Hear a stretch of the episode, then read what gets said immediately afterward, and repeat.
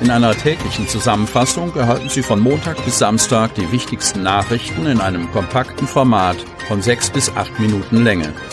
Am Mikrofon Dieter Büge. Mittwoch, 26. Januar 2022. Neuer Rekord bei positiven Tests. Kreis Cuxhaven.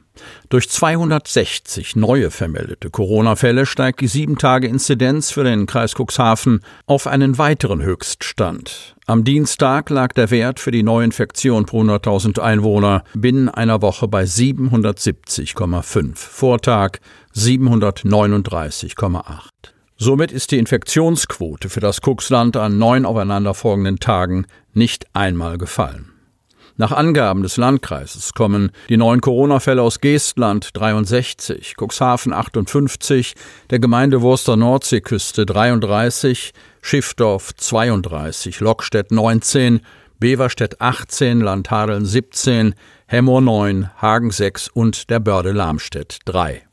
Wie die Kreisverwaltung am Dienstag mitteilt, haben die Teststationen im Cuxland in der vergangenen Woche insgesamt 36.234 Tests vollzogen. Davon seien 460 Tests positiv ausgefallen. Das Ergebnis entspreche einer Quote von 1,26 Prozent positiven Tests.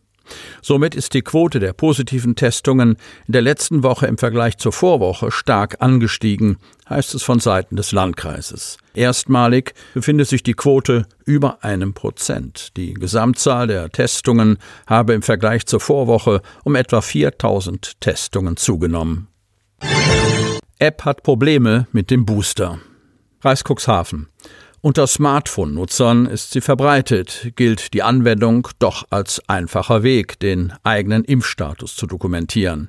In bestimmten Fällen jedoch gibt es mit der vom Robert Koch Institut herausgegebenen Kurvpass-App Scherereien. Bei Personen, die von einer Covid-19-Erkrankung genesen sind, wird der Booster derzeit nicht als Auffrischungsimpfung erkannt. Die Cuxhavenerin Caroline Koch, Name von der Redaktion geändert, hatte vor einem Jahr eine Corona-Infektion überstanden. Eine später in 2021 erfolgte Impfung mit einem mRNA-Präparat sorgte für den vollständigen Impfschutz, den die 42-Jährige vor wenigen Tagen mit einer Boosterimpfung erweiterte. Beim Scannen des jüngsten Impfzertifikats erlebte sie eine Überraschung. Die Kurvpass-Anwendung interpretierte die Boosterimpfung trotz der in der App hinterlegten Impf- und Genesenen-Zertifikate nicht als dritte Immunisierungsstufe, sondern als Zweitimpfung mit dem Hinweis zwei von zwei. Dementsprechend wertete das Programm den hinzugekommenen QR-Code als noch nicht gültig, denn bei Zweitimpfungen müssen 14 Tage ins Land gehen, bevor ein Zertifikat freigeschaltet wird. Angesichts eines nahen Urlaubs ist die Angelegenheit für Koch mehr als nur ärgerlich. Wer ins Ausland reisen möchte, sollte sich übrigens genau informieren, was vor Ort gilt. Dem Cuxhavener Apotheker Jörg Spillner sind Probleme mit den digitalisierten Impfzertifikaten geläufig. Ihm zufolge macht sich eines davon bemerkbar, sobald ein Nutzer mehrere Vornamen hat. Seien jene bei den absolvierten Impfungen nicht gleichermaßen vollständig erfasst worden, erkennt die Kurvpass-App nicht, dass es sich um ein und dieselbe Person handelt, berichtet Spillner, der im Übrigen darauf hinweist, dass die eingangs aufgezeigte Booster-Problematik nicht bei den Genesenen, sondern auch bei mit der Einmaldosis von Johnson Johnson geimpften auftreten kann. Was die Ständige Impfkommission sagt, geht nicht immer konform mit den Zertifikaten, so der Apotheke aus Döse zu etwaigen Konflikten. Woher kommt das Holz für das Kraftwerk? Cuxhaven. Die Cuxhavener Grünen sehen den Bau des Holzheizwerkes an der Neufelder Straße in Cuxhaven kritisch. Obwohl das 90 Millionen Euro Projekt bereits realisiert wird, verlangen die Kritiker von den künftigen Betreibern Klarstellungen, vor allem bezüglich der Frage, welches Holz in den Kesseln der Anlage künftig verbrannt werden soll.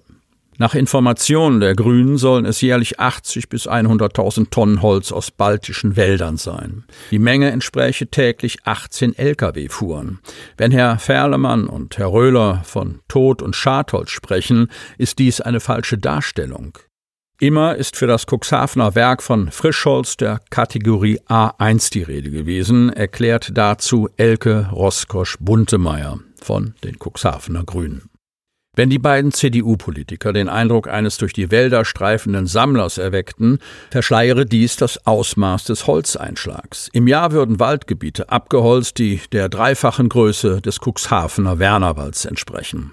Die Betreiber hätten bestätigt, dass es sich zum größten Teil um Exportholz aus dem Baltikum handele. Die angestrebte Anlieferung per Schiff untermauere diese Vermutung. Brücke 3 ist nun Geschichte. Cuxhaven.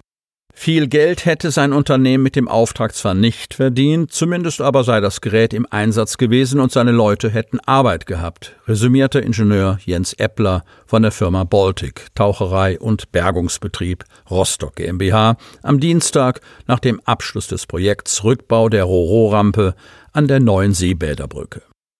Auftraggeber für den Rückbau der seit einer Schiffshavarie baufälligen Hafenanlage aus der Anfangszeit des Frachtverkehrs mit England und Skandinavien war Niedersachsen Ports.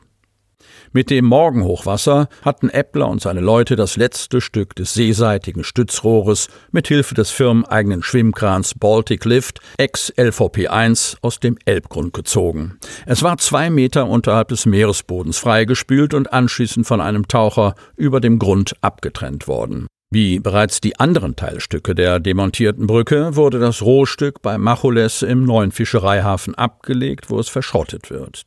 Die hohen Gewichte der einzelnen Teilabschnitte der ehemaligen Roro-Anlage stellten die Wasserbauer vor große Herausforderungen. Um auf Nummer sicher zu gehen, holte sich Eppler für einen Tag die Unterstützung des in Cuxhaven überwinternden Errichterschiffes Windlift 1, um die besonders schwere stählerne Rampe sicher zu demontieren. Für die übrigen Teile reichte die Hubkraft des eigenen Kranschiffes aus. Auch wegen des zeitweise stürmischen Wetters hatten die Arbeiten statt zwei insgesamt fast dreieinhalb Monate gedauert. Damit Sie ab sofort keine Podcast-Folge mehr verpassen, benötigen Sie lediglich einen sogenannten Podcatcher. Auf den meisten Smartphones ist dieser bereits vorhanden. Falls nicht, dann suchen Sie ganz einfach in Ihrem App Store nach einem kostenlosen Podcatcher wie zum Beispiel Spotify, Apple Podcast oder AntennaPod. Selbstverständlich können Sie unsere Podcast-Folgen auch direkt über unsere Website unter cnv-medien.de slash podcast anhören. Die hörten den Podcast der CNV Medien, Redaktionsleitung Ulrich Rode und Christoph Käfer. Produktion Rocket Audio Production.